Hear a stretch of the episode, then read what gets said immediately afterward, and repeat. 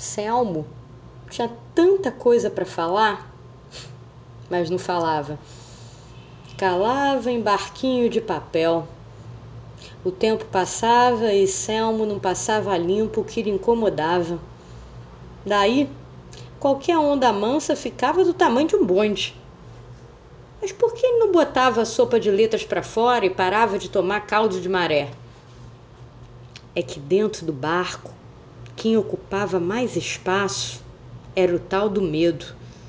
Selmo tinha medo de perder os outros. Vai que falasse o que o incomodava.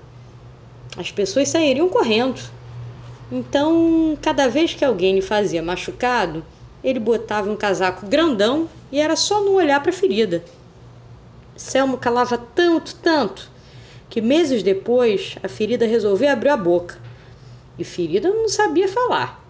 Gritava de tanto tempo que ficou sem ar. E não tinha ouvido que aguentasse aquele grito. Um menino que, disfarçado de grito, só queria um abraço. Esse foi um abraço.